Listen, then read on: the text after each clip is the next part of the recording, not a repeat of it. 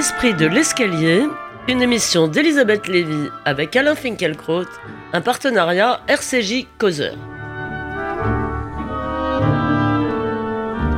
Bonjour à tous, bonjour Alain Finkielkraut. Bonjour.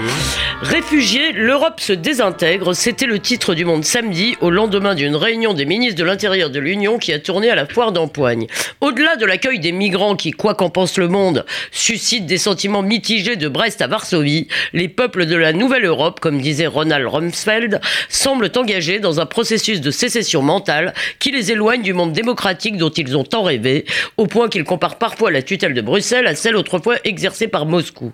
Le grand public a appris à connaître le nom de Viktor Orban, le Premier ministre hongrois. Il ne devrait pas ignorer très longtemps celui de Jaroslav Kaczynski, c'est comme ça qu'on prononce Alain Finkielkraut Je crois, Oui, l'ancien président polonais, fondateur du parti Droit et Justice et Deus Ex Machina de la politique polonaise.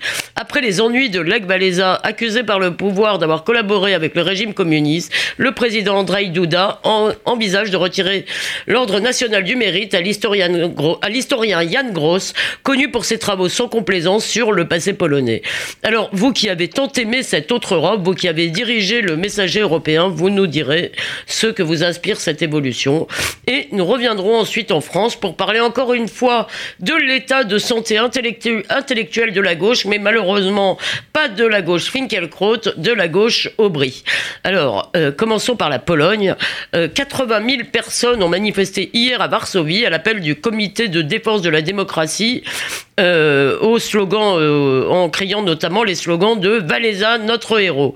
Euh, selon des documents publiés par l'Institut de la mémoire nationale, le 22 février, je crois, l'ancien chef de Solidarność aurait collaboré avec la police politique de 1970 à 1976 et ces accusations ressortent au moment même où on envisage de retirer sa décoration à Jan Gross. Alors, Alain Finkielkraut, est-ce que la démocratie polonaise est en danger? Est-ce que euh, les ennuis euh, de Walesa vous inquiètent Oui, ils m'inquiètent, parce qu'on ne sort pas du communisme en faisant le procès des prétendus collaborateurs du communisme. Euh, on perpétue précisément l'esprit du procès inauguré en Europe par le communisme.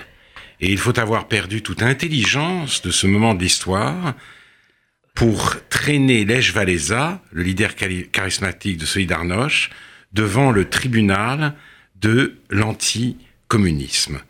Ceux qui croient rompre spectaculairement avec une période unie sont ses fidèles continuateurs. Ceux qui croient se souvenir sont frappés d'amnésie.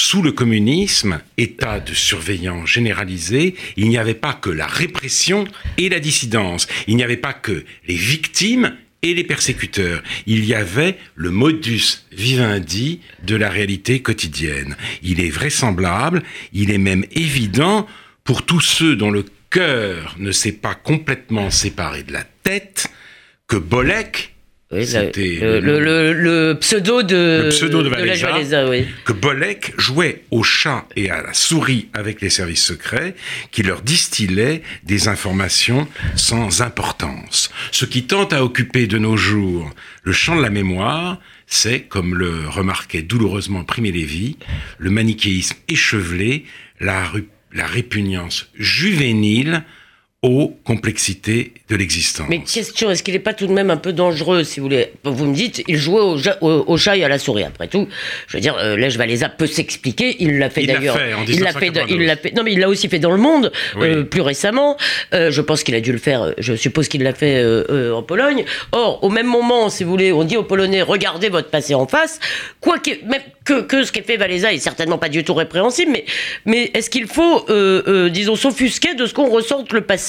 Non. Euh, le problème, est-ce qu'on en est capable aujourd'hui mm, mm. Est-ce qu'on a des yeux pour voir euh, et des oreilles pour entendre Je crois au contraire que le désir de simplification l'emporte sur la volonté de comprendre. Et que reste-t-il alors du communisme Milan Kundera a donné la réponse dans les Testaments trahis, un souvenir des atrocités chantées par une chorale d'enfants.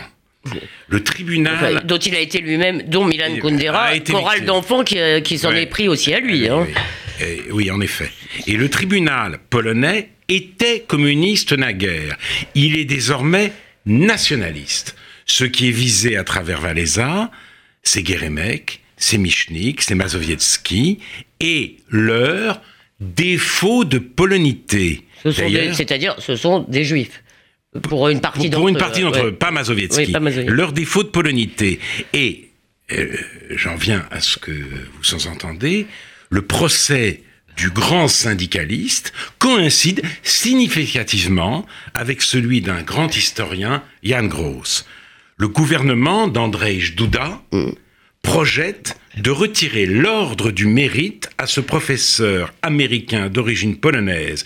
Il avait reçu, Jan Gross, cette récompense en 1996 pour son rôle précisément dans la dissidence. Mais il a publié depuis Les voisins, un livre retentissant sur un massacre de juifs commis par des Polonais à Jedwabne le 10 juillet 1941 et qui fit quelques 1500 victimes. Et c'est à Jedwabne que s'est incliné d'ailleurs le président polonais de l'époque, euh, qui était qui d'ailleurs, je ne sais plus qui c'était. Bon, bref. Kasniewicz. Oui, oui Kasniewicz, voilà, euh, euh, avec des mots très forts pour en disant, en gros, que le, qu'il y avait aussi une honte, qu'il y avait des moments glorieux dans l'histoire polonaise et qu'il y avait aussi la honte de Jedwabne. Voilà. Donc, or mais ce président, c'est intéressant, il appartenait au parti euh, post-communiste. Mm. Et donc, il est considéré, évidemment, par euh, euh, les, les, représentants, les porte-parole actuels de la, de la polonité, à l'égal de Valéza, comme un traître. Mais justement, Jan Gross, donc, écrit Les voisins. Les voisins, non les nazis. Mm. Gross montre que l'antisémitisme polonais n'avait rien perdu de sa virulence sous l'occupation allemande et qu'à Jedwabne, comme dans d'autres villes ou villages polonais, cette occupation lui avait même donné la possibilité de se déchaîner avec une frénésie meurtrière. Alors, la remise en question de l'histoire officielle d'une nation victime a profondément remué la société polonaise. Elle a provoqué des débats passionnés dans les médias comme dans les maisons. Et je crois que vous en aviez fait même vous-même un signe, en quelque sorte, de l'entrée de la Pologne dans l'Europe démocratique, c'est-à-dire cette capacité de remettre en question et d'affronter les pages les plus noires de son histoire. Voilà. Et d'ailleurs, Anna Bikont, journaliste de, de, de Gazeta, a euh, rendu compte de ce débat passionné dans un livre traduit en français, Le crime et le silence. Elle relate par exemple une conversation avec Jacek Kouron, l'un des principaux intellectuels de la dissidence. Jacek raconte sa première journée à l'école pendant la guerre à Lvov, sa famille venait de déménager. La, famille, la, ville natale de, votre mère. Euh, sa famille venait de déménager. Il ne connaissait personne dans sa classe. L'institutrice a dit que c'est bien qu'il n'y ait plus de juifs. Les enfants aussi étaient contents, tout le monde a ri, il n'a pas osé réagir. Ce sentiment de culpabilité de ne pas avoir protesté à ce moment-là m'a poussé à résister toute ma vie, dit Couronne. On apprend aussi dans le livre d'Anna Bicon que Valéza s'est emporté contre Yann Gross. Je le cite. On fait beaucoup de bruit autour du fait que quelqu'un a écrit un livre et gagné un peu d'argent. Combien de juifs ont travaillé à la sécurité en assassinant des Polonais Aux juifs, euh, on n'a pas de, aucun juif pardon n'a présenté d'excuses. Et Valéza, a dit ça. Valéza a dit ça. Il est super votre, votre héros. Il s'alignait sur les positions de Monseigneur Glem, primat de Pologne. Les Polonais aussi ont subi des préjudices, ils ont souffert à cause des Juifs, entre autres à l'époque de l'introduction du communisme en Pologne. J'attends, c'est toujours Monseigneur Glem qui parle, que la communauté juive fasse un examen de conscience et se décide à demander pardon aux Polonais pour ces crimes. Et je vous rappelle que dans les années, je crois, en 68 et 70, l'université polonaise a expulsé à peu près tout ce qui restait de juifs. Elle a été vidée de ses juifs par, par, euh, par euh, effectivement euh, une sorte de pogrom à sec organisé par le pouvoir polonais. Votre déclaration de Valéza fait un peu froid dans le dos. Oui, mais justement, Valéza et Gross se retrouvent aujourd'hui dans le même box. À l'un comme, comme à l'autre, la pure polonité demande des comptes. Et au même moment, au même moment, le ministre de la Culture croate, Zlatko Hasenbegovic, fait l'éloge d'un dignitaire de la Waffen-SS, Hussein Effendi Zozo, et proclame que la seule victoire dont puisse se prévaloir la Croatie après-guerre est l'accès à l'indépendance en 1991. 1945 fut une défaite parce que la Croatie alors a été engloutie dans la Yougoslavie communiste. Hasenbegovic. Bah, on peut penser ça.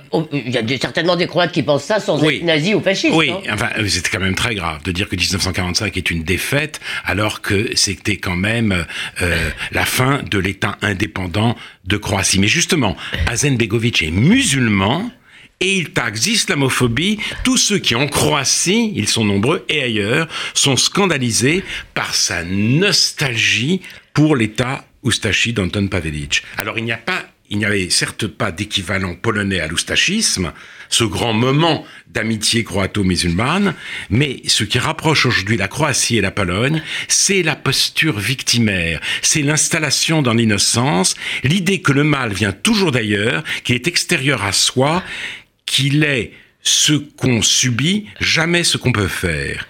Et euh, euh, vous auriez pu citer la Hongrie. Je ne sais pas très bien ce qui se passe en Tchéquie et en Slovaquie, mais en Hongrie aussi, on a un durcissement des lois sur la presse, euh, euh, des, des juifs qui sont plus ou moins virés de l'université, etc., etc. Oui, et ceux qui ne pensent pas ainsi, en, Hongrie, en Croatie, ou en Pologne sont de mauvais Hongrois, de mauvais Croates, de mauvais Polonais. Alors quand même, je, on ne peut pas euh, passer sous silence le fait que dans ces trois pays, euh, nous avons affaire à des gouvernements euh, élus parfaitement démocratiquement. Alors, j'ai deux questions à ce sujet. La première, c'est peut-être tout très vite. La première, c'est quand même la question de l'antisémitisme et de sa survivance en Pologne. Qu'en savez-vous Qu'en pensez-vous, Alain Finkielkraut? Alors, je, ça, je, ne sais pas. Je pense que la, je l'ai dit, les révélations de Jan Gross ont provoqué un débat très passionné en Pologne. J'ai cru à un moment donné que finalement euh, c'est la conscience critique qui avait remporté la victoire. Les choses ne sont pas aussi claires, on le voit très bien aujourd'hui. Les partisans, c'est les défenseurs de la pure polonité euh, voit la Pologne comme une nation victime, victime du nazisme, victime du euh, communisme. Il n'y a pas de place euh, pour une réflexion sur l'antisémitisme polonais. Et, et, je crois que euh, c'est effectivement cette vision des choses qui aujourd'hui est au pouvoir.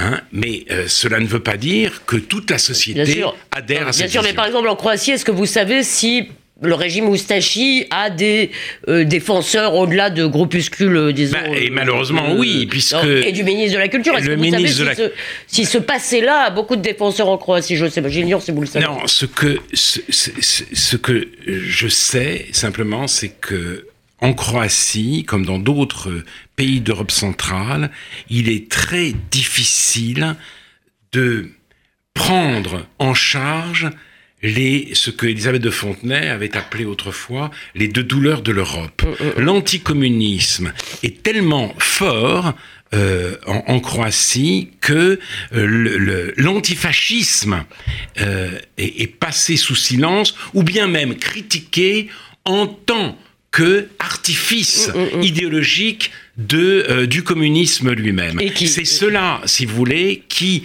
rend très difficile en Croatie euh, la, la, le, un discours euh, véritablement critique sur ce qui s'est passé entre 1940 et 1945. Alors vraiment la dernière question, mais pour la plupart des commentateurs, si vous voulez, cette montée des affects que l'on nomme populistes et le refus des migrants sont les deux faces du même phénomène, c'est-à-dire les phénomènes, le durcissement politique, si vous voulez, qu'on voit avec euh, droit et justice en Pologne, qu'on voit avec Orban, et euh, le refus des migrants. Alors est-ce que c'est votre avis ou est-ce que dans le fond la pression euh, migratoire est l'une des causes de la montée, si vous voulez, de ces partis dits populistes ou, ou, est-ce que c'est plutôt le contraire? Euh, non, je, crois qu'on ne peut pas raisonner comme cela, si vous voulez. Euh, L'Europe occidentale a euh, voulu, elle s'est conçue en quelque sorte comme l'antidote de l'Europe qui a enfanté le monstre nazi. Et donc, elle a mis un point d'honneur à ne pas se définir. Elle ne veut toujours pas dire nous, parce que dire nous, c'est eux, et c'est entrer dans l'engrenage de euh, de l'exclusion. Donc, elle, euh, elle, si vous voulez, elle se défait de son propre héritage civilisationnel, elle le fuit, cet héritage, dans des valeurs universelles. L'Europe centrale a connu, en effet, une autre expérience. Elle a été, comme l'a dit Kundera, un Occident kidnappé. Elle a été une Europe engloutie. Dès lors, elle n'a pas honte de, de, de, de, son identité, elle la défend. Et c'est un conseiller de Václav Havel qui a dit un jour qu'il ne voulait pas un ancien conseiller de Vassalav, qu'il ne voulait pas que la République tchèque devienne la Marseille de l'Europe centrale. Ah bon, lui aussi? Oui, lui aussi. Donc, cette Europe Parce que Victor Orban a dit exactement la même chose. Hein. Cette Europe voit la France se désintégrer. La France, pour elle, devient non un modèle euh, qui fait envie, mais un véritable repoussoir. Elle veut éviter pour elle ce destin et je ne, je ne, je ne crois pas, je ne me crois pas en droit de la blâmer. Donc il ne faut pas tout confondre. Non, mais ce que je voulais dire, c'est que ce qui nourrit peut-être le vote pour ces partis, c'est aussi, euh, si vous voulez, dans le fond, peut-être que les Polonais ou une partie des Polonais préfèrent voter pour un parti de l'ordre, même s'il n'est pas tout à fait selon leurs vœux que pour les partis qu'ils assimilent Vous avez raison, vous avez raison ça peut jouer, mais vous voyez aussi que euh, d'autres pays, euh, d'abord, euh, ce sont parfois des gouvernements sociaux-démocrates qui ont la même la même attitude et voyez aussi ce qui s'est passé, par exemple, au Danemark, mm, mm. où c'est, il y a une sorte de consensus de la classe politique pour fermer les frontières, ou en tout cas pour refuser la submersion migratoire hum, Eh bien, euh, sans doute allons-nous en parler dans la deuxième partie de cette émission. Je ne sais pas, Alain Finkielkraut, si vous qualifieriez Martine Aubry de populiste, mais elle n'y est pas allée de main morte. Mercredi, pendant que le président de la République essayait de faire bonne figure avec des colliers de fleurs de Polynésie autour du cou, ce qui n'est pas si facile, la maire de Lille signait une tribune au vitriol avec un certain nombre de personnalités du PS, mais aussi avec euh, Daniel Cohn-Bendit, Axel Kahn et euh, quelques autres. Pardon, Daniel Cohen notamment. Oui, Daniel Cohen. Alors, intitulé C'est un affaiblissement de la France qui se prépare, ce texte s'en prend à la réforme du Code du travail, estimant qu'elle est la poursuite du pacte, du pacte avec le MEDEF, c'est-à-dire le diable, euh, de janvier 2014. Ce texte parle aussi de la déchéance de nationalité. Et enfin, il parle de ce que la maire de Lille appelle l'indécent discours de Munich sur les réfugiés, interpellant le Premier ministre, donc il a prononcé, Martine Aubry estime qu'Angela Merkel a sauvé l'honneur de l'Europe. Alors, euh, je ne sais pas par quoi vous vouliez commencer, par Angela Merkel ou par la loi El Khomri, Alain Finkielkraut De la loi El Khomri, je ne dirais que quelques mots. Alors, je ne veux jamais m'aventurer au-delà de ma compétence. Ce que je sais ou ce que je crois savoir, c'est que pour encourager un chef d'entreprise à embaucher, il, il faut lui permettre de licencier sans trop de dommages. C'est ce à quoi vise ce plan El Khomri. Peut-être le fait-il de manière très euh, maladroite, mais la réaction, si vous voulez, des représentants des salariés et d'une gauche qui vise, qui vise aussi à le représenter, témoigne de ce que euh, Denis Oliven appelait, il y a longtemps déjà, la préférence française pour le chemin. Mais sur, les, si vous voulez, sur les détails de, de, de, ce plan euh, et euh, leur caractère ou non critiquable, ça, je ne peux absolument pas me prononcer. Non, ce qui semble quand même, ce qu'on peut dire peut-être, et après nous en resterons là sur le sujet, c'est qu'elle intérine un rapport de force, un rapport de force qui, avec des millions de chômeurs, est plutôt euh, défavorable aux salariés. Alors peut-être que le fait d'entériner ce rapport de force est un réalisme sain, si vous voulez, dans le sens où il va permettre effectivement de débloquer les, euh, les embauches. On peut aussi comprendre qu'il y ait y ait à gauche des gens qui sont désolés. Oui, c'est vrai, mais euh, il est vrai aussi que si les salariés manifestent, s'ils font grève, le plan pourra être abandonné et la scission entre le monde du salariat et le monde du précariat risque ainsi de se perpétuer, voire de s'approfondir. Mais euh, je ne serai jamais ministre de l'économie ni ministre du travail, et donc, je, je reviens plutôt d'Angela Merkel à des sujets. je vais Angela Merkel en héroïne de la gauche de gauche? Alors je vais je vais je vais traiter de deux sujets ah, si vous voulez bien. D'accord. Euh, parce que ce manifeste est extrêmement violent, c'est la guerre des gauches, euh, dit-on, et en effet, et euh, Martine Aubry et les co-signataires ne mâchent pas leurs mots sur deux sujets, deux sujets d'une grande importance morale à leurs yeux, la déchéance de nationalité et les propos de Manuel Valls à Munich sur les réfugiés. La déchéance de nationalité d'abord. C'est très intéressant parce que euh, euh, le, le, le, texte nous dit avec euh, un certain lyrisme, que pour la gauche, l'identité française doit être républicaine. Elle se définit comme une communauté non pas d'origine, mais de destin fondée sur des valeurs de liberté, d'égalité, de fraternité et de laïcité. Tout cela est bel et beau, mais justement, oui, quelque chose, chose s'oppose à ça dans la loi. Euh, qu'est-ce que, que constate-t-on aujourd'hui en France? Un documentaire passé euh, à la télévision récemment l'a montré. de, les réalisateurs demandent à des élèves d'une classe de, banlieue, euh, s'ils sont français, tous répondent oui.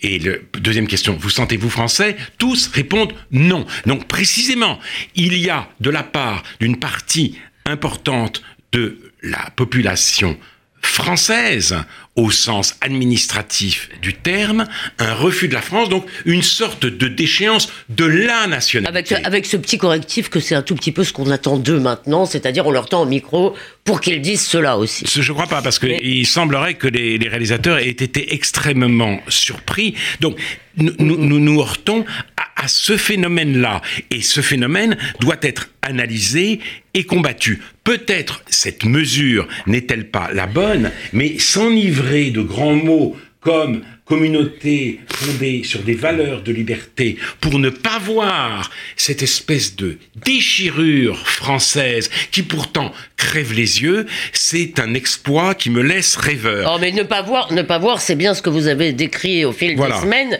en parlant des sociologues, des anthropologues, dont c'était un peu le métier. Oui, mais là, tout d'un coup, ce sont aussi des, responsabilités. Et euh, le même travers se manifeste sur le deuxième problème, c'est c'est-à-dire le, euh, l'indécent discours de Munich à propos des réfugiés. Non, Angela Merkel n'est pas naïve. Monsieur le Premier ministre, non, elle n'a pas commis une erreur historique. Non, elle n'a pas mis en danger l'Europe, elle l'a sauvée. Elle l'a sauvée du déshonneur. Et c'est marrant parce qu'il y a une photo de Nicolas Demorand. Nicolas Demorand aussi était très colère sur ce discours. il a vertement engueulé le président de la République à ce sujet. Bon, mais c'est très bien. C'est-à-dire, elle a sauvé l'Europe du déshonneur. Mais de quoi parle-t-on Vous avez cité ce titre du Monde au lendemain, au lendemain de l'appel de euh, Martine Aubry et d'Axel Kahn. Hein, C'était l'Europe se désintègre. La première conséquence de la décision d'Angela Merkel, et euh, c'est précisément la désintégration de l'Europe, parce qu'elle a encouragé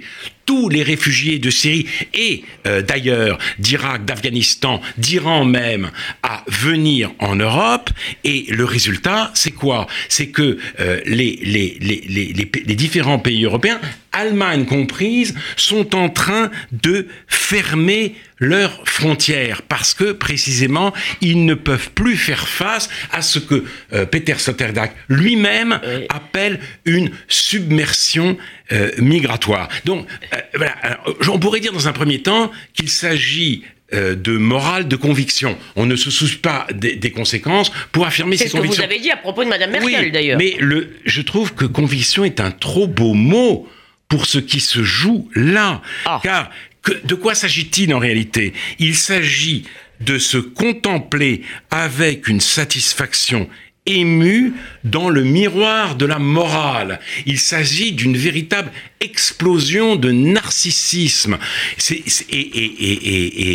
et, si vous voulez, ce texte est un texte assassin puisqu'il s'agit vraiment de tuer la gauche du gouvernement, la gauche actuelle du gouvernement, mais c'est aussi un texte suicidaire. La gauche de gauche est une gauche castafieur qui vient d'abdiquer toute prétention au pouvoir, avec des propos aussi inconsidérés, aussi narcissiques que cela. D'accord, mais on ne peut pas simplement avoir non plus un discours de simplement de fermeture des frontières en disant voilà, ce sera notre politique migratoire.